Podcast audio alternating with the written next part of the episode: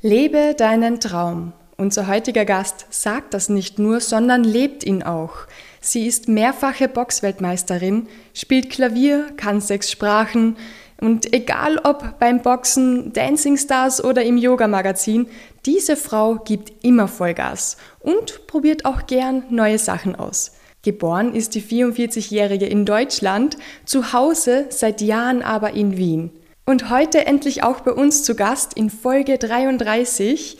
Herzlich willkommen, Nicole Westner.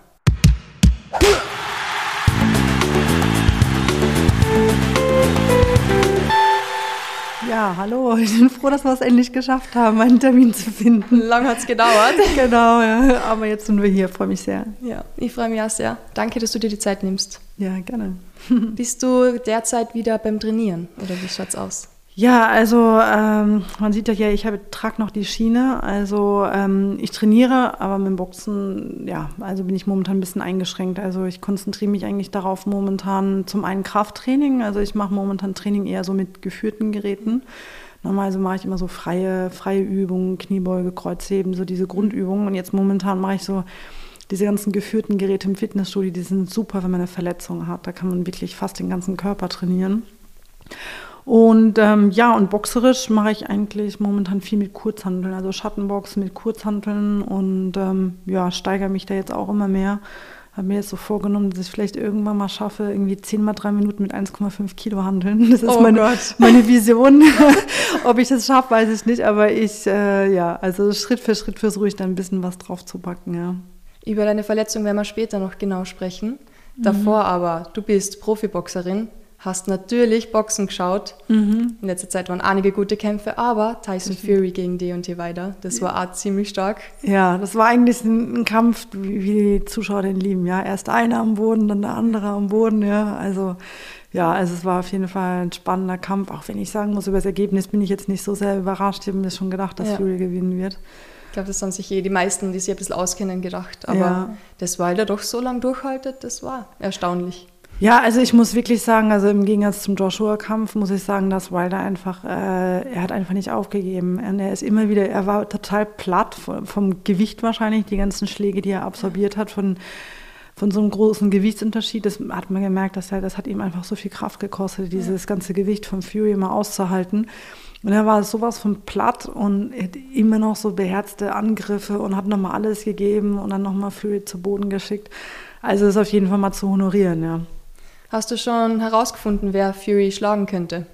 Usyk vielleicht? Das ist eine gute Frage. Ich habe mir das echt überlegt und ja, das ist eigentlich. Also Fury hat physisch einfach so, so, also wenn man sich vorstellt, ich habe mir jetzt mal angeguckt, das Kampfgewicht von äh, Wilder und Fury und Wilder hat jetzt noch mal ein bisschen was draufgepackt beim mhm. letzten Kampf. Und dann habe ich mir ausgerechnet, die sind trotzdem bei so circa 17 Prozent Gewichtsunterschied. Jetzt habe ich mir mal für meine eigene Gewichtsklasse, ich kämpfe im Leichtgewicht, das sind 61,125 ja. Kilo. Wenn ich da 17 Prozent draufpacke, dann würde ich eigentlich gegen jemanden aus dem Mittelgewicht boxen. Ja. Das sind vier Gewichtsklassen und äh, jeder, der boxt, weiß, dass jedes Kilo im Ring, das macht einen Unterschied. Ich habe schon oft genug mit Leuten äh, aus der Gewichtsklasse geboxt. Ich habe eine Zeit lang mit einer ziemlich guten Frau aus dem Weltergewicht geboxt und die hat dann im Training auch immer 70 Kilo gehabt. Das waren auch teilweise 10 Kilo Unterschied. Da bist du irgendwann nach ein paar Runden mhm. platt von der Masse einfach, die du die ganze Zeit absorbieren musst. Und vorher denke ich mir, ja, also ähm, Fury, der braucht eigentlich eine eigene Gewichtsklasse, muss man mal sagen. Weil, äh, ja, jetzt, also momentan wird es einfach nur wegen der Physis einfach, denke ich mir ja. mal. Also denke mal, so eine eigene Gewichtsklasse, irgendwas bei 100, 105 Kilo. Vor allen Dingen, die Menschen werden ja auch immer größer, das darf man ja auch nicht mhm. vergessen, ja. Also, und wenn dann irgendwann mal das Gewicht und die Größe das ausmacht, ob jemand einen Kampf gewinnt oder nicht, also, ja, es ist dann irgendwie eigentlich auch für mich ein bisschen vorbei an der Idee des Sports eigentlich, ja. Mhm. Das ist, weil jede Kampfart hat eine also jede, jede äh, Gewichtsklasse ähm, hat irgendwo auch seinen Größenrange mhm. aufgrund des Gewichts und das ist eine offene Gewichtsklasse. Ja, Schwergewicht halt. Schau mal, vielleicht wird Fury noch eine eigene Gewichtsklasse einführen. Aber wer da dann boxen wird, das frage ich mich jetzt schon. ich kenne keinen eigentlich, der da. Ja, das ist eine, dann gibt es halt einen, einen, Gürtel für unter zehn Leuten. ich weiß es nicht. äh, aber es wird wahrscheinlich der Effekt sein, wie auch ein Klitschko oder wie auch immer. Es gab ja Leute, die haben lange ihre Gewichtsklasse dominiert. Dass dann irgendwann ist es Spannende, dass man eigentlich dass eigentlich die ganze Welt hofft, dass dann es doch mal eine, eine Person mal schafft. Ja. Schafft, und ja. Man muss einfach sagen, Fury, der hat einfach einen riesen, riesen Schlappgosch. Also der will immer irgendwie die Kämpfe anheizen, dass die Leute schauen. Ja, das macht er ziemlich gut. Ja. Genau. Aber war ein cooler Kampf. Also ich kann mir jetzt nicht vorstellen, dass es momentan jemanden gibt, der ihn schlägt. Also Usyk muss ich sagen, Usyk ist ein extrem ziemlich kompletter Boxer. Ja. Also ich sage immer im Boxen, es gibt so eine große Werkzeugbox, unheimlich viele Werkzeuge. Mhm. Am Ende des Tages haben, hat jeder Boxer so seine Werkzeuge, mit denen er meistens die Kämpfe mhm. bestreitet. Und, Few, und äh, Usyk ist schon jemand, der hat eine sehr große Werkzeugbox und auch eine hohe boxerische Intelligenz. Also und? ich könnte ihm schon zutrauen, dass er einen guten Plan hat und es auch durchziehen ja. kann. Aber wenn er halt einmal von ihm getroffen wird, das ist dann halt, gibt es ein Problem. Ja. Das ist ein großes Problem. Das ja. heißt, keine Ahnung, wenn er es mal schaffen sollte, dann irgendwie auf ein gewisses Gewicht zu kommen, dass er mhm. irgendwie dem entgegentreten kann. Also sagen wir es mal so, möglich ist vieles, im, vor allen Dingen im Schwergewichtsboxen. Ja, aber ich kann mir nicht vorstellen, dass Usyk so viel Gewicht zunehmen könnte, dass er irgendwie ansatzweise mit ihm auf der Gewichtsdings halt ja, also das, könnte. das dauert ja auch. Also es ist ja, ja. schauen wir mal. Ich denke, es wäre auch eigentlich, also ich denke mal, die Promoter würden es auch wahrscheinlich erstmal spannend halten. Mhm. Es gibt genügend Kämpfe jetzt mal für Usyk zu bestreiten, mhm. weil es ist natürlich auch spannend, schafft er es jetzt, äh, er hat es gegen mhm. Joshua geschafft, aber es gibt natürlich viele andere gute Schwergewichtsboxer. Mhm. Und man muss auch mal sagen, dass Joshua eigentlich auch nicht das abgerufen hat, was er eigentlich hätte ähm, zeigen können. Und ja. ähm, schauen wir mal, ob er mit einer anderen Einstellung, auch mental, vielleicht äh, ein anderes Bild abgibt. Schauen wir mal. Aber ich denke mal, es gibt noch viele Aufgaben für Usyk eigentlich. Der muss mhm. ja auch erstmal in der Gewichtsklasse so richtig ankommen. Und dann parallel wird Fury. Bei Fury weiß man natürlich auch nicht, wie lange macht er das, ja. ja. Also dadurch, dass der einfach so wechselhaft ist und äh, seine Psyche einfach äh, so viele Schwankungen hat, weiß man auch, er selbst sagt ja, er weiß auch nicht, wie lange er boxt, mhm. ja. Also es ist ihm zuzutrauen, dass er auf einmal sagt, nee, also es reicht ihm jetzt und er hat genug Geld verdient und mhm. er kümmert sich um seine Familie und tschüss, ja. Und dann, dann nimmt er 20 Kilo wieder zu und dann denkt er sich, ah, jetzt bin ich fett, jetzt nehme ich wieder ein bisschen ab. Genau, und dann sieht er, wie irgendjemand anders alle Gürtel hat und denkt, genau. bah, das ist eine Pappnase, den kann ich locker besiegen, auf einmal ist er wieder da. oh Gott, ja. Was anderes Aktuelles gerade, aber total andere Sportart. Mhm. Dancing Stars. Ah ja, okay, ja, lustig. Ich weiß jetzt nicht, ob es unsere Zuhörer alle interessiert. Vielleicht ja. behaupten ja immer alle, dass sie Dancing Stars nicht schauen, aber trotzdem laut den Marktanteilen 30 Prozent. Ja. Das heißt, jeder Dritte schaut Dancing Stars. ich habe jede Folge von dir geschaut damals. Wirklich? Ja, okay. Fand es wow. richtig, richtig cool. Weil, wahrscheinlich ja, weil ich vom Tanzen ein bisschen komme. Ah ja, okay. Aber ich fand es echt gemacht. cool. Genau, genau ja. zehn Jahre, ja. Aber dass du das so super geschafft hast, durch eigentlich, du kommst ja nicht vom, vom Tanzen so richtig und ja. immer mit einem Box-Hintergrund da so super aufzutreten, das hat mich echt sehr erstaunt. Du bist ja Dritter geworden, richtig ja, cool. Ja, also ja, es war dann wirklich eine tolle Zeit. Also ich muss dazu sagen, ich habe ja in meiner äh, Jugend, war ja. ich ja viel in der Tanzschule. Ja. Also hier in Österreich hört man oft, ähm, ja, Tanzschule, das ist so etwas, was die Eltern irgendwie unbedingt wollen. So, mhm. so du kriegst ein Auto, wenn du die Tanzschule machst. So, so Geschichten habe ich schon gehört. Bei mir war das so, in unserer Stadt war das, dass die Tanzschule so ein bisschen die Möglichkeit war für Teenager. Das war so, man hat angefangen auszugehen, man hat Jugendliche, man hat Jungs kennengelernt. Dann gab es dann in der Tanzschule, die war sehr konzentriert auf Jugendliche, gab es sonntags immer so, ich sag mal jetzt mal so, Tanzabende. Kinderdisco oder wie ich will. Also es war die erste Disco-Erfahrung. Man ist da halt hingegangen, die Mädels haben angefangen, der Tanzschule mit 13, 14, die Jungs vielleicht ein, war ein zwei Jahre später. War das mehr so Standardtanz oder? Das war ganz, alle die Turniertänze, alle zehn mhm. Tänze mhm. und sonntags gab es halt immer so diese Party und ähm, das und eigentlich, sagen wir mal, alle coolen Jungs und Mädels, die waren alle in dieser Tanzschule von ja. dieser Stadt und es war eine ganz tolle Zeit und ich habe damals Tanzkurs bis Gold gemacht. Und ich wollte ja damals auch Turniertänzerin werden. Mich hat ja. das so begeistert. Ich, ich habe dann bis Gold gemacht und dann gesagt, was mache ich jetzt? Ich will ja. weitermachen. Und es war einfach damals total schwierig. Also es gab Vereine und es ist so ein frauenüberlaufener Sport. Ich habe keinen Tanzpartner gefunden. Okay. Ich würde jetzt, also wäre damals eine andere Zeit gewesen, Internet und so mhm. weiter. Also da gibt es dann übers Internet oder wahrscheinlich gibt es Facebook-Gruppen, ich suche einen Tanzpartner, ich weiß es nicht. Ja. Aber damals, ich habe keinen gefunden, habe dann irgendwie aufgegeben. Und dann mit Dancing Stars, das war wirklich, ich habe mir das immer gewünscht, ich habe diesen Wunsch immer ins Universum geschickt, dass ich da mal mitmachen darf. Und man muss auch mal sagen, das ist sportlich auch eine ganz schöne Herausforderung. Ja, ja. Also ich habe ja. nach Dancing Stars die beste Kondition überhaupt gehabt, weil ich habe ja direkt danach eine WM gemacht, ja. zwei Monate später und habe eine Bombenkondition gehabt, weil ich zum Schluss, also bis im Finale musste ja drei Tänzer, wir haben zum Schluss den ganzen Tag getanzt, acht ja. Stunden, das ist kaum zu glauben, aber es war eine ordentliche sportliche Herausforderung. Und ja, das war, war eine tolle Erfahrung. Ich tanze ja immer noch, ja, also ja, hobbymäßig. Salsa. Mit deinem Freund, der ja, sehr genau, gerne Salsa ja. Also ja. genau, also mein Freund, das ist lustig. Also Dancing hat, hat mich wirklich verändert, weil ich dann das Tanzen beibehalten habe. Ja. Ich bin wieder auf Salsa-Fäden gegangen. Ich habe früher schon Salsa ge getanzt, habe das dann irgendwann so ein bisschen ad acta gelegt, hab, also mhm. weil das Boxen immer so dominant war auch immer und ich bin nie weggegangen abends. Ich habe mich so auf den Sport konzentriert. Und dann habe ich angefangen, wieder auf Salsa-Fäden zu gehen, habe dann meinen Freund kennengelernt. Ja. Also von daher war das wirklich auch lebensverändert. Ja, cool. Und bin immer noch im Verein, ja. ja. Also ich habe ja auch mal ein Tanzturnier gemacht. Ja. Und ähm, ich denke, wenn man viele Interessen hat, ist es immer wichtig, die Prioritäten festzulegen und auch diese Prioritäten immer fest im mhm. Blick zu haben. Das war, für, war und wird immer so bleiben, das Boxen. Und wenn ich dann noch Zeit und Luft habe, kommen andere Interessen und das ist das Tanzen. Mhm. Und ja, also ich tanze dann je nachdem ein bis dreimal die Woche. Momentan tanze ich einmal die Woche. Super. Und es macht wahnsinnig viel Spaß und es ist auch für die Koordination. Ist, also Tanzen mhm. ist koordinativ sicherlich einer der anspruchsvollsten äh, Sportarten, glaube ich. Ja. Sollte eigentlich in der Schule angeboten werden, denke ich. Ja. Eigentlich schon. Wir haben damals gehabt so Line Dance in der Schule. Das ah, war super. Was ist das? Ach so. so in, der, in der Linie, ah. jeder den gleichen und dann dreht man sich und dann alle schauen dahin und dann dreht ja. man sich wieder eine Viertelachse ja. und dann, ja, total lustig. Also es gibt viele tolle Sportarten, also sei es Tanzen oder wie auch im Kampfsport gibt es die eine oder andere Kampfsportart, die man in der Schule unterrichten könnte. Das würde den, den Kindern sicherlich auch mehr Lust auf Bewegung machen, als ja. so viele Sportlehrer sind ja recht eintönig, haben immer ihre selben zwei, drei Sportarten. Mhm wir haben oft Leichtathletik gemacht. Mich hat Leichtathletik sehr interessiert. Ich war mhm. auch im Verein, aber viele fanden es total langweilig, ja, da immer zu sprinten oder im Kreis zu laufen. Und dann hättest du vielleicht diese Kinder mit Tanzen oder mit Kampfsport vielleicht eher zum Sport bringen können. Ja. ja ich habe meiner Mama gesagt, sie soll ihre Kinder in der Schule, die ist nämlich auch Lehrerin, mhm. Einfach ein paar Schläge beibringen, ein bisschen was auch für Selbstvertrauen ja. und für ähm, ja, Selbstverteidigung, weil Kinder immer ja. heutzutage ist nicht mehr so easy cheesy alles. Auf jeden Fall. Man kann Kampfsport ja auch kontaktarm machen. Ja, dann schlägt man einfach am Pads oder in die Luft genau. oder wie auch immer. Ja. ja.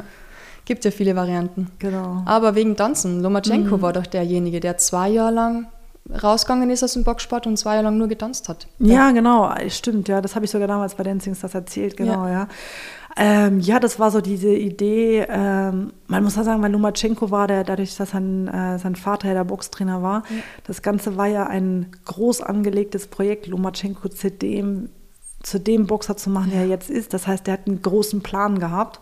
Das ist natürlich was anderes, mhm. wenn jetzt ein Jugendlicher in den Boxclub um die Ecke geht und dann kämpft er erstmal, dass der Trainer ihn überhaupt wahrnimmt mhm. und fördert und so weiter. Und dann wechselt er den Trainer, dann geht die Geschichte von vorne los.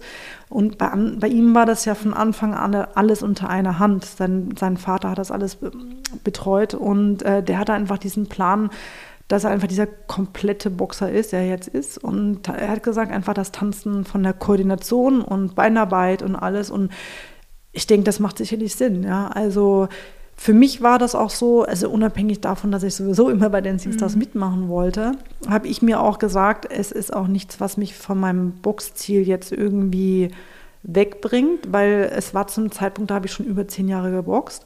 Und wenn man sich mit Sport beschäftigt, dann weiß man eigentlich nach der reinen Lehre, solltest du sowieso auch immer wieder andere Sportarten machen. Es macht aber niemand, weil man immer denkt, ah, wenn ich jetzt zwei Monate kein Boxtraining mhm. mache, ich verliere so viel.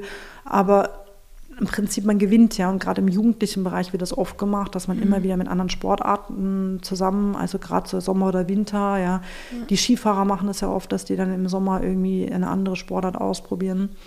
Und von daher war das für mich eigentlich, ich habe zu diesem Zeitpunkt, glaube ich, schon zehn Jahre geboxt, war das auch wirklich auch für meine eigene Körpererfahrung, glaube ich, auch eine sehr gute Sache, dass ich mich mal komplett auf was anderes eingelassen habe.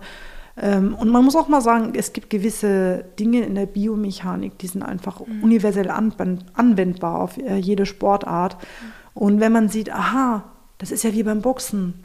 Oder man sieht dann einfach diese Verbindung und auf einmal versteht man Biomechanik insgesamt viel, ja. viel besser. Und also von daher denke ich mir, das war nicht unbedingt eine Auszeit, sondern es war einfach insgesamt eine sportliche Bereicherung. Ja. Ich habe Biomechanik auf der Uni gehabt. Ich habe es zwar nie ganz verstanden. Ja, es ist total spannend, ja. ja. Das war echt. Hast du Sport studiert? Ja, Sportwissenschaften ah, auf wow, der Uni Wien. Super. Ja, es hat mega viel Spaß gemacht, aber mir hat das Praktische viel mehr Spaß gemacht. Ja, klar, weil ich da ja. eben auch gemerkt habe, okay, hey, vom Ballett kann ich was fürs Thai-Boxen übernehmen. Und auf jeden Fall. Kannst alles zusammenmischen, ja. Ja, und auch, ich denke mir, Tanzen ist wirklich also man sieht es jetzt auch, ich bin ja, ich habe früher, das darf man nicht so laut sagen, aber ich habe, bevor ich selbst teilgenommen habe, keine einzige Folge Dancing Stars angeschaut, ja. nie. Äh, weil ich insgesamt auch extrem wenig Fernseh gucke, muss ich sagen. Und ähm, seit, aber seit ich selbst teilgenommen habe, sitze ich jeden Freitag vom Fernseher und drücke die Daumen und bin, bin natürlich ja. ein mega Fan geworden. Aber ich muss jetzt eigentlich sagen, dass man sieht ja jetzt auch zum Beispiel die Fußballer, die ja. schneiden oft gar nicht so gut ab, weil man auch sagen muss, Fußball ist schon ein feinkognitiver Sport, aber mhm. im unteren Bereich. Ja. Und im Boxen oder auch im Tanzen, du musst jedes Körperteil ansteuern und wie das Gesamtkonzept ist. Und bei Tanzen hast du eigentlich alle sieben koordinativen Eigenschaften drin. Ja? Du mhm. hast die Gleichgewichtsfähigkeit, Orientierungsfähigkeit, Balancierfähigkeit, Kopplungsfähigkeit, äh, Rhythmusfähigkeit. Ja. Was gibt es noch? Koordination wahrscheinlich. ja, also du hast einfach, du hast eigentlich das ganze Feld und du mhm. musst dich mit, wenn du gut tanzen willst, musst du dich wirklich mit je, jedes Körperteil muss in irgendeinem Winkel zueinander stehen. Du beschäftigst mhm. dich so mit deinem Körper und ähm, ja, und das ist dann im Boxen ist das eigentlich auch so, ja. Also du hast auch, du musst den ganzen Körper einsetzen. Das reicht nicht, wenn du dich nur mit deinen Armen beschäftigst. Und ähm, ja, also von daher denke ich, war das eigentlich eine ganz gute Bereicherung. Und für Lomachenko, man weiß nicht, was aus ihm geworden wäre, aber ja. ähm, es war sicherlich damals auch irgendwie zum großen Plan damals gut beigetragen. Und ich glaube, Usik hat sehr viel von Lomachenko natürlich übernommen und auch das Tanzen, ja. denke ich, weil der tanzt da der immer tanzt überall. Auch, ja, genau, ja. Wahnsinn. Ja, na, für die Feinmotorik einfach, denke ich, ist es einfach eine super Sache, ja.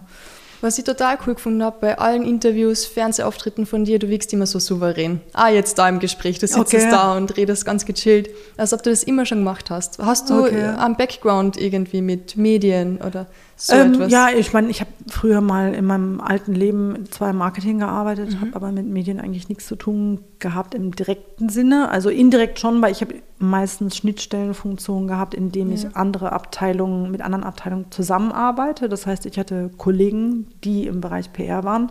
Ich habe das Thema PR indirekt mitgesteuert, aber äh, mhm. selbst, also in meinem alten Job habe ich nie mit Medien viel zu tun gehabt im direkten Sinne. Ich glaube eigentlich, das Thema Medienarbeit, so dieses Lockere, ist einfach, dass du hm, da jetzt dir keinen Druck machst. Du quatscht mhm. einfach ganz normal, als ob du mit jedem anderen auch redest. Und da kommen wir nochmal zu Dancing Stars. Dancing Stars, das waren meine schwierigsten Interviews ever. Ich war so verkrampft. Alle Leute, die mich von kennen, wie ich bei Interviews, haben immer ja. gesagt, du wirkst so locker. Und bei Dancing Stars haben dann alle gesagt, boah, das ist überhaupt nicht die Nicole, wie ich sie kenne. Weil das war so komisch. Du stehst dann da vor mhm. der Jury, die geht also du, du hast fertig getanzt, stehst neben der Miriam. Mhm. Und dann mach, macht sie noch so ein bisschen Smalltalk und dann geht es zur Bewertung von der Jury. Ja. Und du stehst dann da wie so ein Schulkind, ja, ja. und kriegst jetzt irgendwie deine Beurteilung, setzt ein Sechs oder war super oder wie auch immer.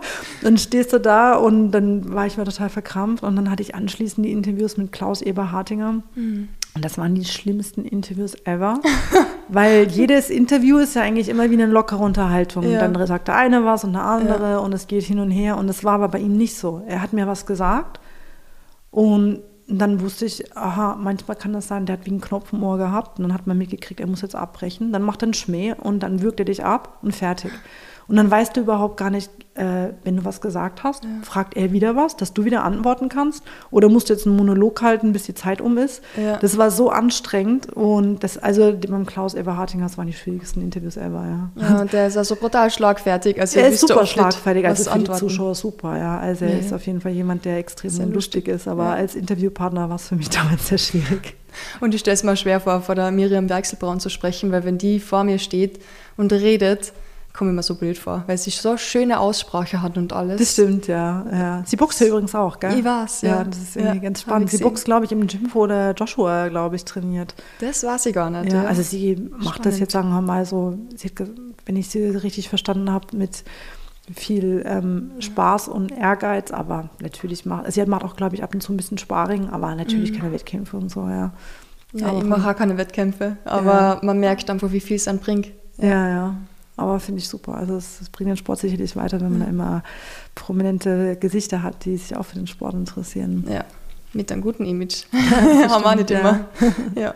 Und du hast ja schon ein bisschen angesprochen, ähm, deine Arbeit vorm Boxen, Mhm. dein Leben vorm Boxen eigentlich. Wie, wie geht's dir denn da? Ähm, was geht in dir vor, wenn du an das Leben vor dem Boxsport denkst? Ja, das ist mittlerweile eigentlich so weit weg. Ich bin so Leistungssportlerin mit Leib und Seele. Ähm, also, ja, das ist einfach wirklich so in so einer anderen Welt und war eine tolle Zeit.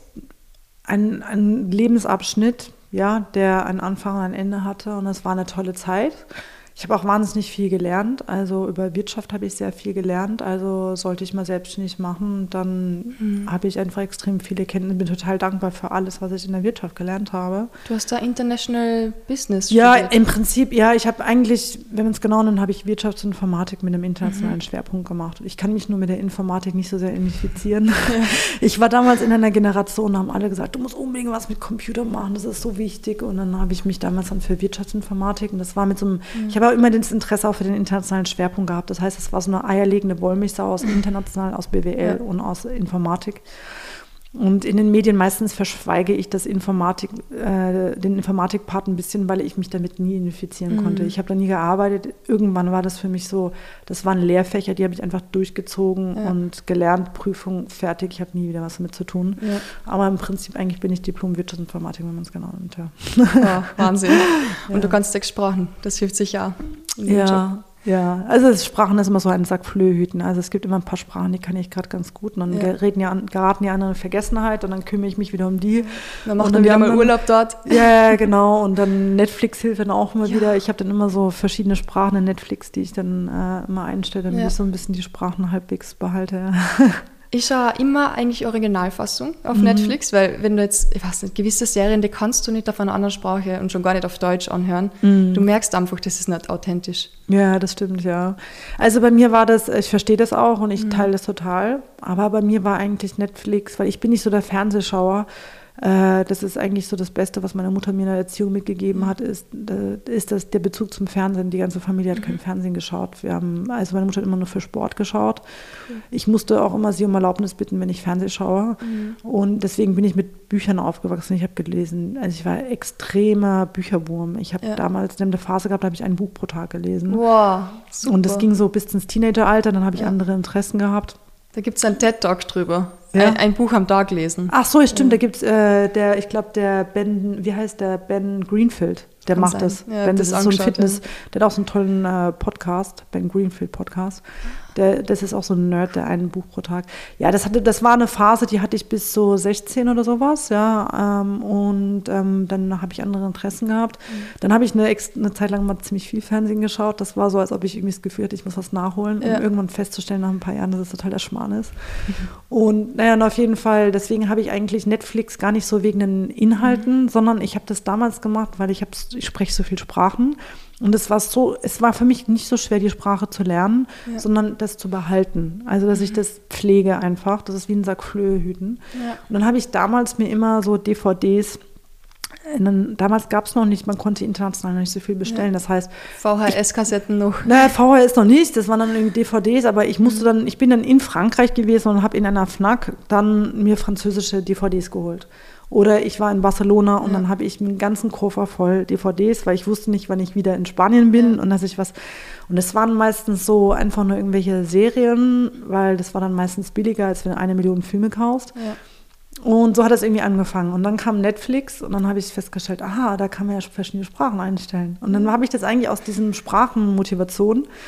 Und jetzt ist es eigentlich so eine interessante Kombination. Also es gibt Ja. ja, ja, ur viele super Serien in Netflix. Also, Und dann habe ich die immer in verschiedenen Sprachen, dass ich sage irgendwie, dass ich es angenehm Mhm. im Nützlichen verbinde. Ja. Und dann, ich habe ein Rudergerät zu Hause, wenn ich meine Grundlagenausdauer mache, dann schaue Ja. ich immer die Netflix-Folgen dabei.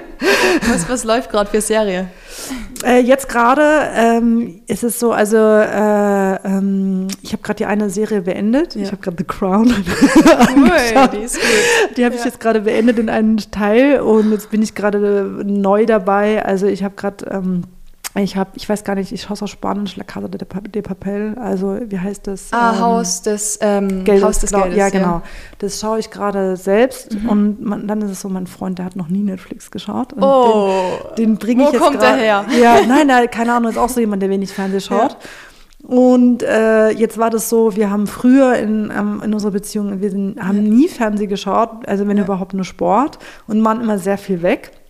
Und jetzt quasi mhm. über Corona dieses Cocooning, man ist mehr zu Hause ja. und jetzt sind wir viel mehr zu Hause eigentlich als früher, ja. haben immer über iTunes Filme geschaut und ähm, hat von Serien nicht so viel gehalten eigentlich. Ja. Und jetzt waren wir vor kurzem mit einem bekannten deutschen Regisseur, äh, waren ja mal zusammen abends was trinken und der hat irgendwie total vorgeschwärmt von, äh, von, von Netflix, weil er so eine geile Serie. Und der hat gemeint, hm, der Volke, das ist ein cleverer Typ und so, ja. Und wenn der da schon draufsteht, vielleicht gebe ich dem Ganzen doch mal eine Chance. und dann habe ich mir eine Serie überlegt, oder ich habe mir dann mit dem Regisseur gemeinsam eine Serie überlegt, welche Serie ist so geil, dass ja. jeder begeistert ist. Und dann haben wir uns Breaking Bad ausgedacht. Oh, ja. Und ich dachte, okay, jetzt ja. quasi, mein, mein Freund hat gestern die ersten drei Folgen überhaupt in Netflix angeschaut. Und, wir haben, ja. und ich fand die Serie einfach so geil, dass ich gesagt habe, ich schaue mir das gerne nochmal an. Ja. Und äh, ja, deswegen schaue ich gerade zwei Serien. Also einmal Breaking Bad zum zweiten Mal mit meinem ja. Freund. Und dann halt, wenn ich selbst Haus rudere, schaue ich mir äh, Haus des Geldes mhm. eben an, ja. Cool. Ja, ich bin aber so jemand, ich gehe so gerne ins Kino. Es ist einfach für mich so zum Abschalten. Mhm. Für mich ist so Kino und da kann ich echt mal für ein, zwei Stunden die Welt vergessen. Ja, ja, ist schon schön. Also wir waren vor kurzem in James Bond, oh, weil ja. wir wollten jetzt nicht warten, bis es irgendwie ja. äh, ein bisschen kaufen kannst. Das, das ist ein Film, ja. den muss man, der, der ist es schon wert, dass man mal wieder ins Kino geht.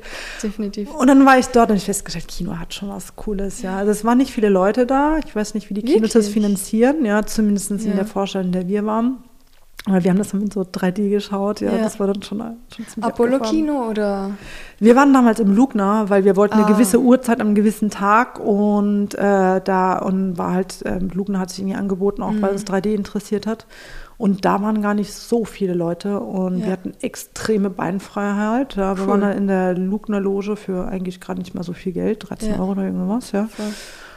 Und die Sessel sind super bequem in der Luna ja, City, also das ist wirklich super, riesen Beinfreiheit, niemand ja. um uns herum, der irgendwie die ganze Zeit irgendwie geschmatzt oder sonst ja. was hat, was man im Kino auf hat, ja. Zu viel oder kleine Kinder, die nerven. Ja, ja. gut, bei James Bond am Abend 2015 hatten wir es dann eh nicht so. Ich gehe viel ins Kino, das sind schon oft um neun am Abend da noch Kinder gewesen. Ja. Ja, aber cool. Hat genau. schon was. Ja. Wie hat dir da gefallen, James Bond? Ja, super, ja. Also ich bin schon James Bond-Film-Fan äh, und also super, ja. Also natürlich ein bisschen melancholisch, dass er jetzt äh, aufhört. Ja. Schauen wir mal, wer danach kommt. Ja. Fand ja. ja schlimm, vor allem das Ende. Aber darf man jetzt zu viel reden, falls das jemand noch nicht genau, gesehen hat. Genau, ja, ja, kann nicht spoilern, genau, ja. Aber mal apropos Boxen und Film, um da auch eine Verbindung zu schaffen. Boxen ist eigentlich die Sportart, glaube ich, die am meisten verfilmt wird, glaube ich, ja. Also mir fällt keine andere Sportart an. Vielleicht ja. Tanzen auch noch, ja, Tanzen, es gibt wahnsinnig viele Tanzfilme. Extrem viele, ja. Aber ich, ansonsten fällt mir keine Sportart. Das ist interessant, weil Fußball mhm. begeistert die ganze Welt. Ja. Die Massen. Aber Fußball hat nicht so viel Stories, einfach wie es Boxen. Also es gibt ja. so viele wahnsinnige Filme und eigentlich fast jedes Jahr kommt ein neuer Boxfilm eigentlich raus, muss man sagen. Kampfsport, also MMA-Filme ja. gibt es mittlerweile auch immer mehr. Die gar nicht schlecht super. sind, ja. Genau, ja. Weil es ist oft schwer, am Film zu finden, wo die Szenen dann wirklich echt und richtig ausschauen, weil das teilweise stimmt, die ja. Schläge, das kannst du nicht anschauen. Ja, ja, also ich meine, das Rocky zum Beispiel, ja. wenn man sich überlegt, also muss ich schon ein bisschen schmunzeln über die Kampfsportszene. Ich glaube, heutzutage wird man das auch nicht mehr so drehen, aber ja. bei Rocky verzeiht man alles. Ja, ja ich denke so einmal. naja, zurück zu deiner alten Arbeit eigentlich. Du warst mhm. eben Produktmanagerin. Genau, ja. Also ich habe eigentlich, äh, wie gesagt, ich habe ähm, ich hab halt BWL, eigentlich Wirtschaftsinformatik mhm. studiert und habe dann diverse Funktionen. Ich war aber meistens im Marketing und Vertrieb und ja, ähm, ja also war spannend und wie gesagt, ich habe sehr viel gelernt durch die Wirtschaft. Das wird mir sicherlich auch nochmal nutzen, falls ich mhm. irgendwie mal eine selbstständige Tätigkeit eingehe oder sowas. Und ähm, ja, war, ein, war, war, eine tolle Zeit. Sie hatten Anfang und sie hat ein Ende gehabt. Ähm, beeinflusst mich sicherlich, glaube ich, mhm. in der Art und Weise, wie ich an Dinge herangehe. Also ich könnte mir vorstellen, dass jemand, der schon immer Berufssportler war, hat eine andere Art und Weise, an Dinge heranzugehen, mhm. als zum Beispiel jemand, der aus der Wirtschaft kommt, weil ich bin es einfach gewohnt, einen Plan zu haben. Mhm. Ich muss Dinge abarbeiten. Es gibt ein äh, Datum, zu dem man was abgeben muss. Man braucht einen Plan. Man muss Dinge vorher aufschreiben. Also einfach eine gewisse analytische Herangehensweise, die man sowohl im Studium lernt, als mhm. auch die das Umfeld erfordert. Ja, ich meine, das kennst du auch aus deinem mhm. Beruf. Das ist sicherlich ein Vorteil gegenüber Berufssportlern, die sowas über Trial and Error und durch das Leben lernen. Ja. ja. Und lustigerweise im Studium, wir haben eine Professorin gehabt im Projektmanagement und die hat gesagt, ähm, überall im Projektmanagement-Business werden Sportler sehr gern genommen in die Jobs. Aha, weil sie wissen, dass ja. die auch Team ja. Building und alles, also im Team gut arbeiten. Ja, umgekehrt kann die Wirtschaft natürlich auch sehr viel von Sport lernen, also mhm. sicherlich in beide Richtungen. Also ich denke mir mal, die ähm, dieses Fokussierte, dass du ein Ziel im Kopf hast. Und bei Boxen mhm. ist das natürlich ganz speziell, weil du brauchst einen Boxer eigentlich vor dem Kampf nicht fragen, was danach kommt. Ein Boxer, ein richtiger Sportler wird immer sagen, für mich gibt es nur ein Ziel, und das ist der nächste Kampf. Mhm. Und diesen Fokus auf eine Sache und jeden Tag von morgens bis abends an nur einer Sache mhm. arbeiten, also das gibt es in der Form auch nur im Sport. Und da kann sicherlich die Wirtschaft auch sehr, sehr viel davon lernen. Ja. Also von daher, ich arbeite ja auch als Rednerin und werde immer wieder mhm. auch von Firmen gebucht. Und äh, bei mir ist es eigentlich, das ist so ein Vorteil aus dem Ganzen, äh, weil viele Leute fragen, wärst du gerne dein ganzes Leben gerne schon Sportler gewesen? Mhm äh, was würdest du anders machen nochmal? Und ich denke mir immer, ich kann, es hat alles so sein Fühlen wieder. Und ich bin auch dankbar, was die Wirtschaft mir gegeben hat. Ja. Und jetzt denke ich, jetzt werde ich oft von Firmen gebucht, die das auch interessant finden, dass ich sowohl in der. Wirtschaft gearbeitet habe, als auch Sportlerin bin, weil auch beide Bereiche sehr viel voneinander lernen können. Ja. Und wir wissen ja alle, wie die Geschichte dann mit Boxen überhaupt gestartet hat. Du wolltest ja. ins Yoga gehen, hast genau. zufällig dann bei einem Kampfsport, ja, bei einer Stunde mal teilgenommen. Ja, also es war eigentlich in so einem Fitnessumfeld, sagen wir mal. Also mhm. die haben Yoga, Pilates und Kampfsport angeboten. Ich bin da eigentlich wegen Yoga hin. Ja, ich genau. war vorher in so einem ziemlich äh, indischen Yoga-Zentrum. Das wurde mir irgendwann ein bisschen zu indisch alles. Und ich meine, ich möchte in so ja. ein, ich möchte mal ein anderes Umfeld. Dann bin ich dann dort gelandet. Und bin dann irgendwie von der ersten Stunde an, ich meine, du ja. hast gesagt, bei dir beim Thai-Boxen war es genauso, ab der ersten Stunde, boah, ist das geil. Ja.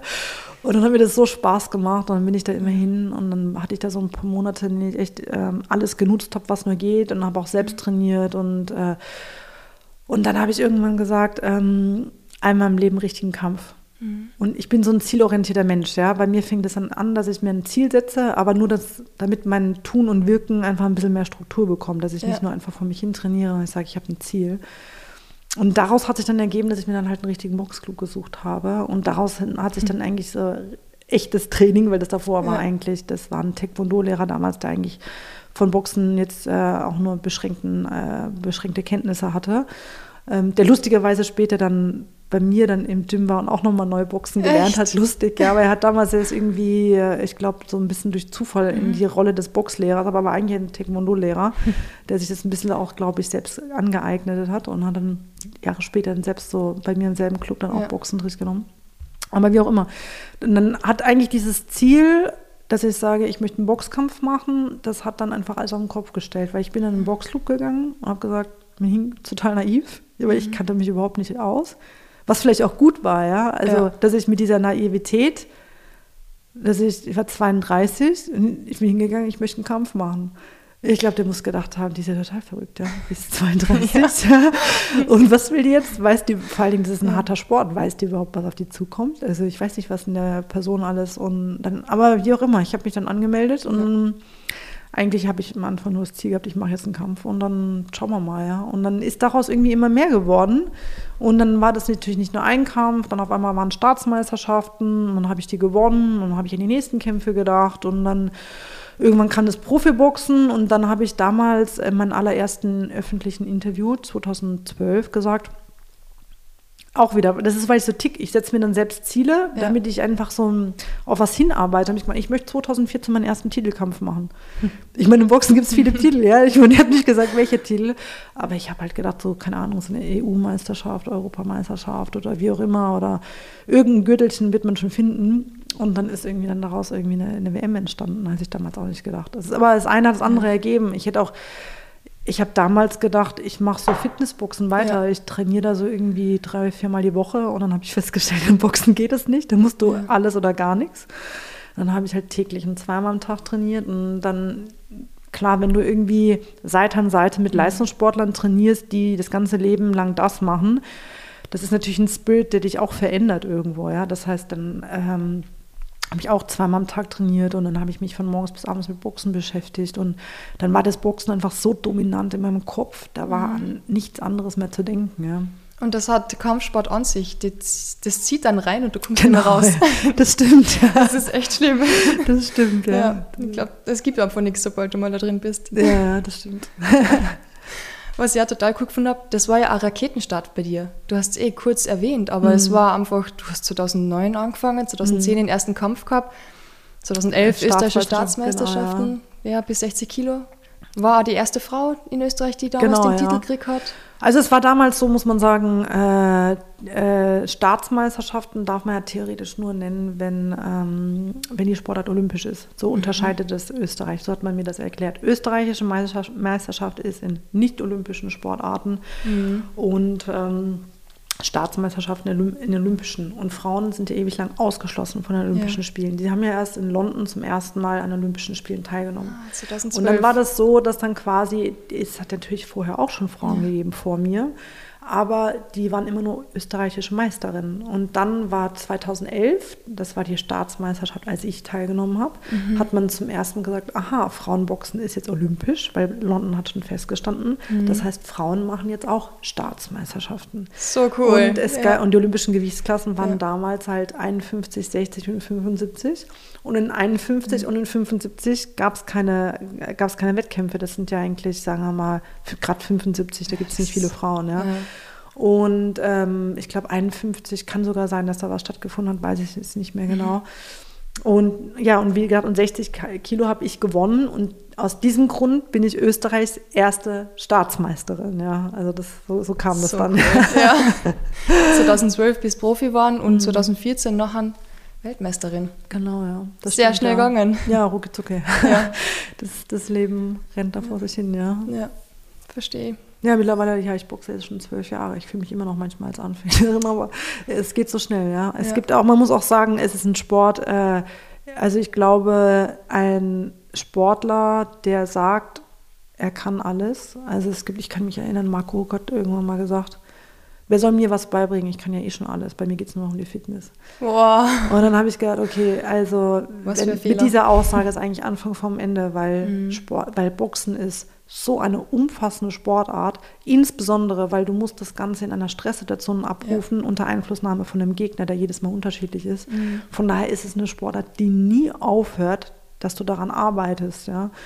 Und ähm, das ist eigentlich das Faszinierende, eigentlich, dass, dass, dass dann ja, also dass man auch noch die Entwicklung sieht und dann auch das Frauenboxen entwickelt sich so sehr und dann ähm, ja meine eigene Entwicklung und ich habe einfach, ich habe noch so viele Sachen, was ich noch alles technisch, taktisch lernen will ja. und wen ich noch alles besiegen will.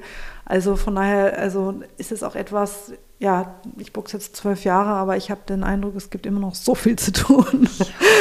Und vor allem im, im ja, ich, ich hasse das Wort Frauenboxen, aber ja. halt ja, im, im, im Boxsport für die Frauen ist das mhm. halt da sehr äh, starke Entwicklung gewesen in den letzten Wahnsinnig, Jahren. ja. Also es tut dem Sport auch sehr gut. Man muss sagen eigentlich, dass äh, Boxen, sagen wir mal, bis vor 10, 20 Jahren war das, es gab ein paar Frauen. Natürlich mhm. gab es unter den Frauen auch ein paar, die sehr gut waren. Ja. Ähm, also zum Beispiel jetzt die Christy Martin aus den USA oder es gab auf jeden Fall schon Frauen, die, die, sind, die haben dann mit Männern trainiert, die mhm. sind von herausragenden Trainern trainiert worden. Also es gab schon immer Lucia Riker, auch so eine tolle Boxerin.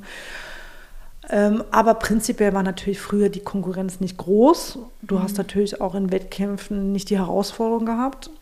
Und von daher war Frauenboxen lang auch nicht auf dem technischen Niveau, auf dem es jetzt ist. Ja. Und jetzt also in dem Moment, in dem das Frauenboxen olympisch wurde, hat sich so viel getan, weil dann wurden die Frauen auch in den Gefährdet, Amateurvereinen ja.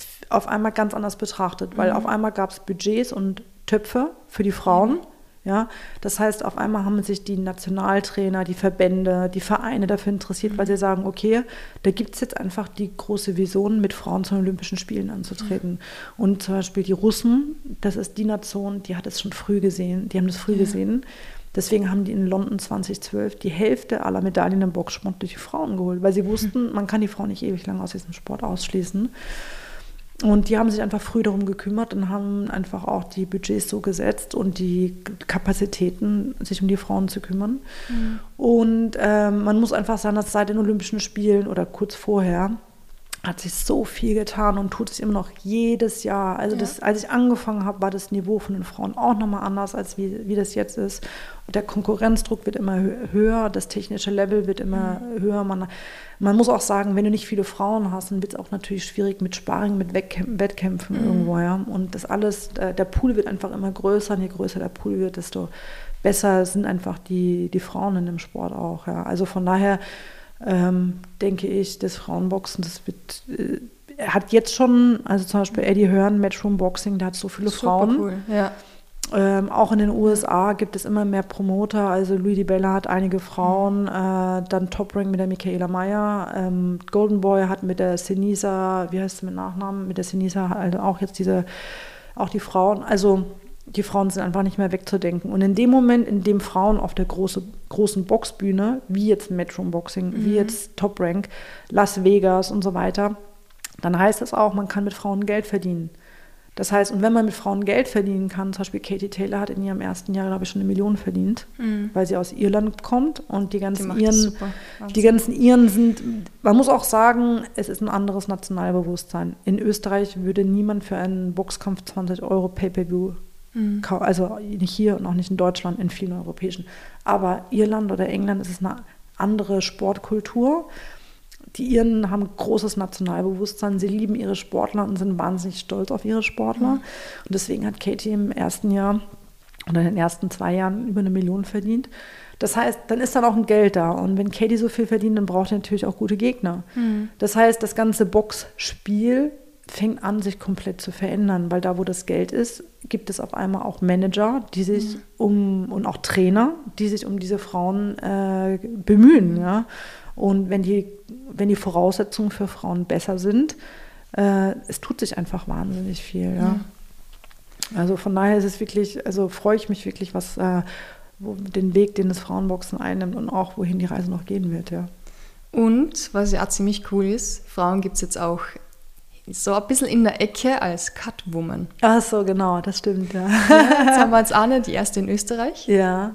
Katharina Lürzer, die haben wir jetzt auch schon im Interview gehabt. Ach, die ist im Team von Roland, glaube ich, gell? Genau, ja. und der Roland war ja auch bei dir, Roland genau, Eicher. Ja, ja, ja, ja. Bei dir ist er oft in der Ecke. Er war schon, glaube ich, zwei oder dreimal in der Ecke bei mir, mhm. ja. Nein, er, er, ist, er macht es gut, ja, und äh, hat auch diverse Ausbildungen. Das ist ja auch mhm. irgendwo wichtig, diese so Cutman, das ist so ein bisschen ein stiefmütterliches Feld, sage mhm. ich jetzt mal, wird eigentlich der Bedeutung überhaupt nicht gerecht.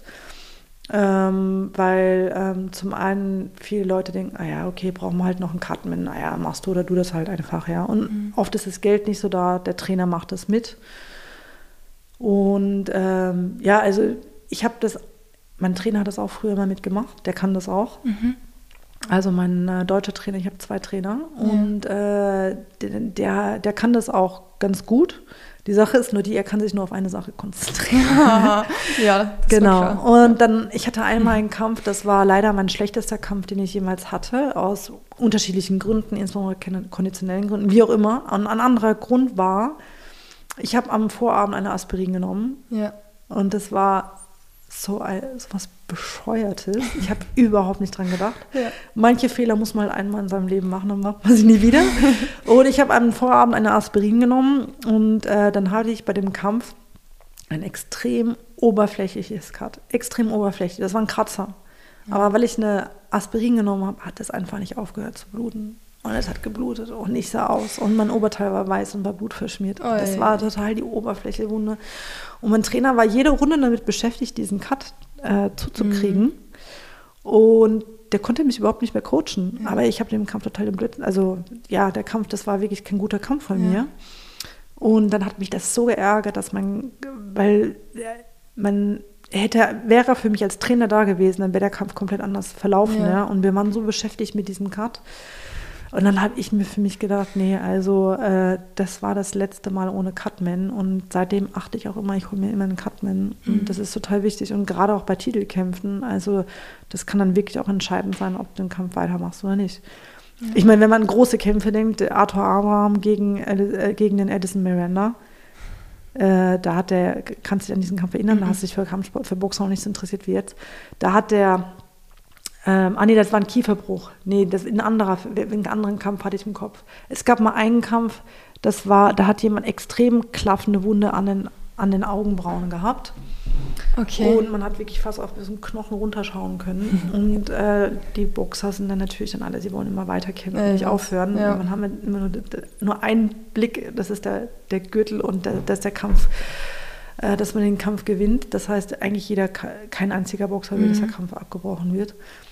Und äh, dann hat, äh, äh, dann wurde es die ganze Zeit immer mit Vaseline zugestopft, ja. Eigentlich, also jemand außerhalb des Boxsports würde sagen, das ist total brutal, was wir machen. Ja. Ich habe das jetzt so gesagt, damals zu die Catman und Catwoman, die da zu Gast waren. Ja, ich sag, so Vaseline in die Wunde. Und, alles, und dann wird ja. einfach nur Vaseline mit Adrenalin reingestopft und alles, ja. ja. Und, äh, aber so viele Kämpfe wurden auch schon Gürtel, sind dann zu Hause geblieben.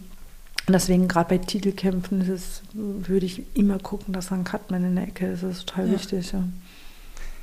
Gibt es noch andere gute Cutmänner, die du jetzt in deiner Ecke hast? Oder wen hast du jetzt ähm, sonst? So? Ja, in Deutschland gibt es ja zum Beispiel den Tim Kuchenbuch. Mhm. Der, der, hat den Vorteil, der ist Mediziner. Mhm. Und ich glaube sogar auf der, auf der Unfall, glaube ich. Okay. Das heißt, der kann. da konnte ich gleich. Mit, ja, nein, also der hat einen ganz anderen Bezug dazu ja. und äh, weiß auch nochmal, wo er drauf. Und also der hat natürlich ein umfassenderes Bild, natürlich. Ich glaube, der Roland ist ja Physiotherapeut, was mhm. auch gut ist, weil dann genau. hast du natürlich auch nochmal ein besseres Verständnis über den Körper. Und der, der Tim Kuchenbuch hat selbst früher geboxt. Und das heißt, okay. äh, der kennt sich mit Boxen aus, der kennt sich mit der Medizin aus und der macht das eigentlich, der braucht das Geld nicht, der macht das einfach mhm. nur, weil er gerne dem, beim Sport noch irgendwie so verbunden ist. Also es ist auch nochmal so ein Bekannter. Ansonsten, ja, müsste ich jetzt mal noch mehr überlegen. Mhm. Viele Trainer können das ja auch. Sie bilden sich fort. Es gibt Cutman-Seminare. Man kann natürlich auch den Trainer von einer, von jemand anders nehmen, ja, und dann sagen, okay, machst du bitte meinen, mhm. die Cuts, ja. Bei Boxer kennen, also die Boxtrainer kennen sich schon sehr oft gut aus, weil die besser wie ein Mediziner. Wenn ein Mediziner noch nie Cutman war, dann wird sich der erfahrene Boxtrainer besser auskennen mhm. wie der mhm. Mediziner, weil er einfach das schon oft genug durchlebt hat. Ja. Andere Frage, wann ist denn mhm. dein nächster Kampf? ja, also wie gesagt, meine, mein mittleren Knochen, da habe ich jetzt meine, ich bin ja 2019, habe ich die OP gehabt, jetzt habe ich mich entschlossen, mhm. äh, das ganze Metall mal rauszumachen. Ja. Hast du meinen Instagram-Post gesehen? Ich habe ihn gesehen, ja. ja. Ich habe einen Blogbeitrag gesehen. Ah ja, also das war für unsere Zuhörer, ähm, die es ähm, vielleicht noch nicht gesehen haben. Ich habe 2019 ja. habe ich äh, meine Hand gebrochen in, in einer WM, habe dann mit gebrochener Hand circa sieben, sieben Runden weiter geboxt. Mhm. Ähm, jetzt nicht, weil ich so ein harter Hund war, sondern weil Adrenalin, Siegeswille und das ich, ist mir mhm. nicht so aufgefallen, muss ich ehrlich sagen. Ja, also ich habe, mein Trainer hat später gesagt, du hast dir immer wieder die Hand geschüttelt in, während des Kampfes, immer so Okay. Also unbewusst. Ja. Mir ist es nicht aufgefallen. Ich habe immer wieder meine Hand geschüttelt, so als ob da was nicht in Ordnung ist oder das tut weh. Aber das ist mir nicht, ich hatte nicht dieses ja. Bewusstsein, dass es mir in der Hand irgendwas, wie auch immer. Also ich habe dann irgendwie weitergeboxt und wenn du mit sieben Runden mit gebrochener Hand verschiebt sich natürlich alles ganz wild. Und deswegen war das ein Bruch, der mich ein bisschen beschäftigt hat. Ich habe Gott sei Dank einen tollen Arzt damals im mhm. Lorenz Böder gehabt für alle Boxer. Wenn ihr was mit eurer Hand habt, also das Lorenz Böhler Krankenhaus in Wien, die sind ganz gut spezialisiert auf Hände. Und dann habe ich damals eine Platte und zehn Schrauben bekommen ähm, und habe damals den Arzt gefragt, mhm. wie schaut das jetzt aus? Wann kommt es wieder raus? Soll ich das rausnehmen? Ja, nein. Und dann hat er mir gesagt, Frau Wesner, ich kann das jetzt nicht sagen. Ne? Also ich weiß nicht, ob Sie mit Ihrer Sportart, mit diesem Zeug, mit diesem Metall in der Hand mhm. zurechtkommen. Das kann ich Ihnen nicht sagen. Ich kann nur sagen, manche lassen es drin, manche nehmen es raus. Ich meine, aha, okay, und konnte jetzt nicht so viel damit anfangen und hatte eigentlich schon vor, das rauszunehmen. Mhm. Dann habe ich so viele Leute mittlerweile kennengelernt, die irgendwelche Ersatzteile im, Körper haben. Im Körper haben. Das ist interessant. Ja. Irgendwie fast jeder hat mir erzählt, oh ja, ich habe da hier eine Schulter und dann eine Hand und am Fuß. Ja. Und ich so, aha, war mir noch gar nicht so bewusst, dass es so viele Menschen ja. mit Metall im Körper gibt. Und dann habe ich gedacht, na, ich lasse das auch drin, ja. Und ja, ist ja gut, dann bricht die Hand an der Stelle nicht nochmal. Und habe dann gedacht, okay, dann lasse ich das einfach mal drin. Und äh, dann, ich hatte einfach ein wahnsinniges Problem, dass der, es ist ja bei mir der Mittelhandknochen vom Zeigefinger mhm. gewesen. Und mein Zeigefinger, das war die Beweglichkeit vom Zeigefinger, das war der Hauptschwerpunkt in der Ergotherapie, also mhm. Physiotherapie mhm. nach der OP. Man wollte, dass ich wie eine schöne Faust machen kann. Ja. hat auch gut geklappt. Nur dieser Zeigefinger, der, hat, ist immer wieder weiter rausgekommen. Mhm. Und ich musste immer wieder mit Beweglichkeitstraining meinen Zeigefinger zurückbringen ja, weil okay. wenn du halt eine Faust machst und dann guckt der Zeigefinger raus und du triffst auf ein Ziel, Boah. dann bist du natürlich verletzt. Und das hatte ich ein paar Mal gehabt und habe immer versucht, meinen Zeigefinger zurückzubringen. Dann hatte ich so eine, schon so eine Bandagiertechnik entwickelt, mit der ich meinen, so einen Zug auf diesen Zeigefinger entwickelt habe, dass der hinten bleibt. Und dann habe ich äh, in der Sparingsvorbereitung, äh, ja, habe ich mich genau an der Stelle wieder verletzt. Habe das gar nicht so gemerkt, muss ich sagen. Mhm. Mir hat meine Hand wehgetan, aber ich habe sogar noch Sandsackrunden nach dem Sparring gemacht. Und dann bin ich am nächsten Tag aufgewacht und habe festgestellt, dass mein Finger total steif war mhm. und auch schief. Der hat in die andere Bahn rüber gelugt. Oh Gott. Und äh, das dann ist bin meistens ich, nicht so gut. Genau. Okay. Hätte ich keinen Kampf gehabt ja. und hätte ich nicht eine OP gehabt, hätte ich dem auch nicht so viel Beachtung geschenkt. Mhm. Aber jetzt war ich kurz vorm Kampf ich bin an der Haut operiert worden. Der Finger ist so komisch abgestanden. Und dann bin ich wieder ins Lorenz-Böhler Krankenhaus. Und ähm, ja, ich hatte mehrere Besuche, weil irgendwie auch jeder Arzt mir ein bisschen was anderes gesagt hatte. Der eine hat gemeint, ja, ein Splitter, der sich verkeilt hat und keine okay. Ahnung, da kamen unterschiedliche Sachen raus. Dann war ich irgendwann beim Privatarzt und dann hat sich einfach herausgestellt, mhm. dass äh, zum einen ist die, die Sehne, die über diese Platte verläuft, hat sich immer mehr verwachsen. Das mhm. heißt, diese Beweglichkeit, das wird immer schwieriger. Mhm. Und der Arzt hat zu mir gesagt, unter uns, wenn Sie vorhaben, noch ein paar Jahre zu boxen, ich würde das Ding rausmachen. Ja.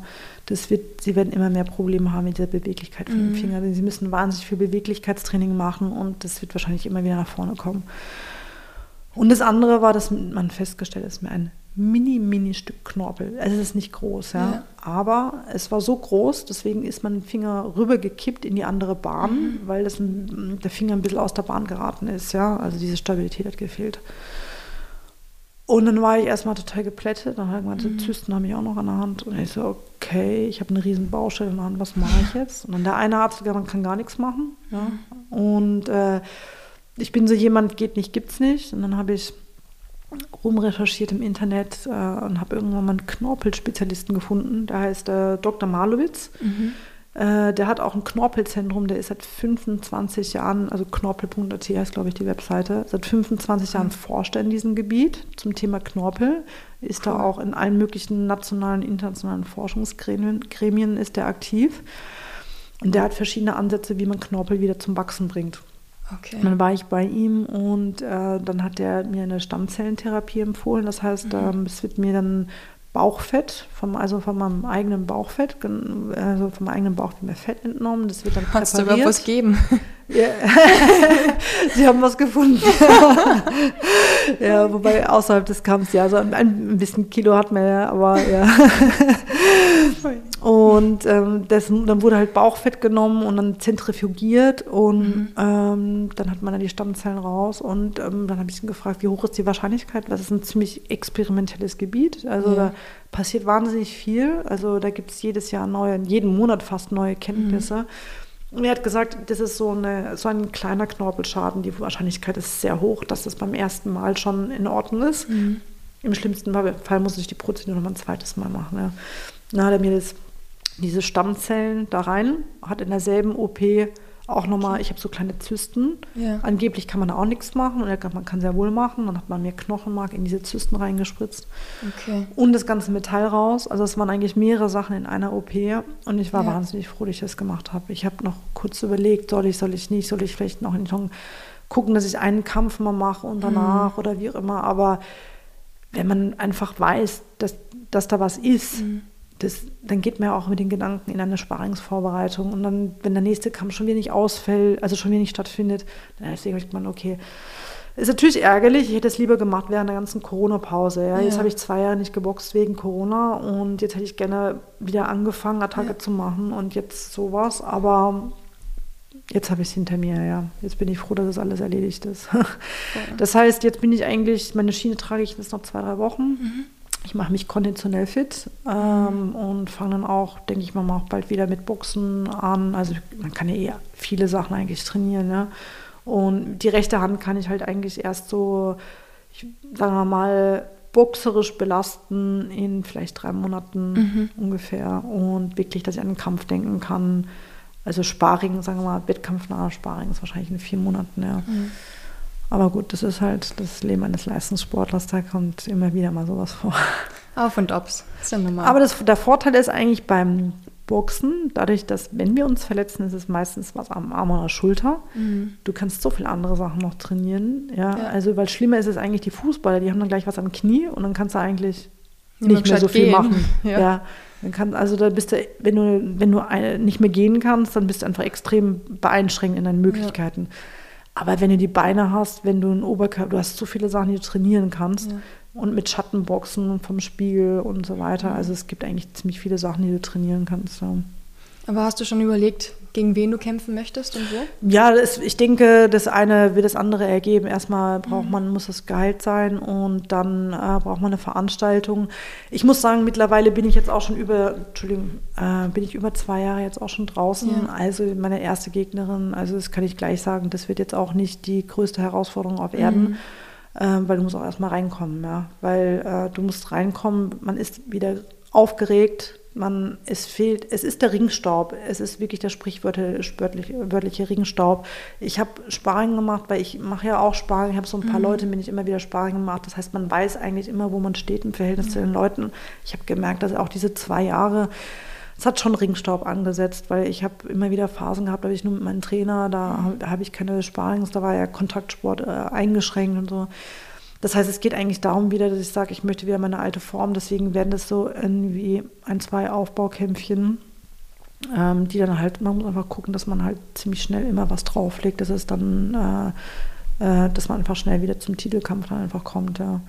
Aber vom Kopf her bist du trotzdem noch voll da und denkst, da passt. Ja, ja, auf jeden Fall. Ja, ja, auf jeden Fall. Ich schaue viel Frauenboxen in England, da gibt es echt tolle Boxer mittlerweile und ja. das motiviert mich. Ja, okay, die und die und so, ja. Und nee, auf jeden Fall. Es gibt noch viel zu tun und, äh, und ja, auch so bei mir, ich, äh, wenn ich mich selbst auch so anschaue, dann, ich habe mich früher in Boxkämpfen überhaupt nicht anschauen können. Ich, ja, ich glaube, das hat so lange gedauert. Ich habe meine ersten Jahre, habe ich, ich habe weil ich schaue ja für Boxen und ich ja. weiß, wie es auszusehen hat. Und dann habe ich mir die ersten Jahre mich angehört und gesagt, oh, oh, oh, ja, ich kann mich überhaupt nicht anschauen, ja. Und dann habe ich immer so, ich sehe alles, ja, ich sehe alles, aber zwischen, zwischen der Theorie und Praxis ist halt auch ein großer Unterschied. Und, äh, und eigentlich erst seit ein paar Jahren ist es so, dass ich eigentlich ein, äh, sagen wir mal, ein gesundes Selbstverständnis habe zwischen, okay, das ist, äh, das ist schlecht aber das ist, war früher schlechter, ist besser geworden, ja. das ist richtig gut geworden. Ich freue mich über Sachen, boah, daran haben wir trainiert, das habe ich tatsächlich umgesetzt, ja, also mittlerweile habe ich das ein anderes Verhältnis und ich sehe mich selbst, was ich, äh, was ich jetzt kann, was ich noch alles können möchte. Und man, mhm. wie gesagt, im Boxen, es hört nie auf, selbst wenn du 20 Jahre schon Boxtraining machst. Es gibt immer noch viele Sachen, an, an denen man arbeiten kann.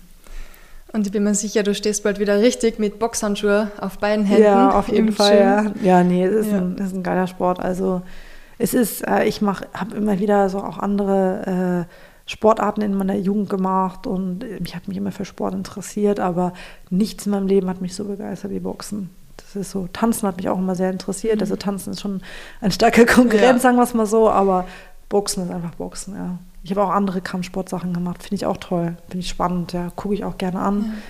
Ja. Äh, ich habe ein bisschen, ein bisschen, gerungen, auch schon ein bisschen Grappling, finde ich echt alles super, macht mir Spaß, aber Boxen ja. ist Boxen. Boxen ist Boxen und da wünsche ich dir ganz viel Erfolg weiterhin. Wir mhm. hören uns sicher mal wieder und gute Besserung auf jeden Fall, dass schnell alles wieder fit wird und wir ja, sehen uns dann schön. im Gym wieder. Ja, genau. Dankeschön. Danke.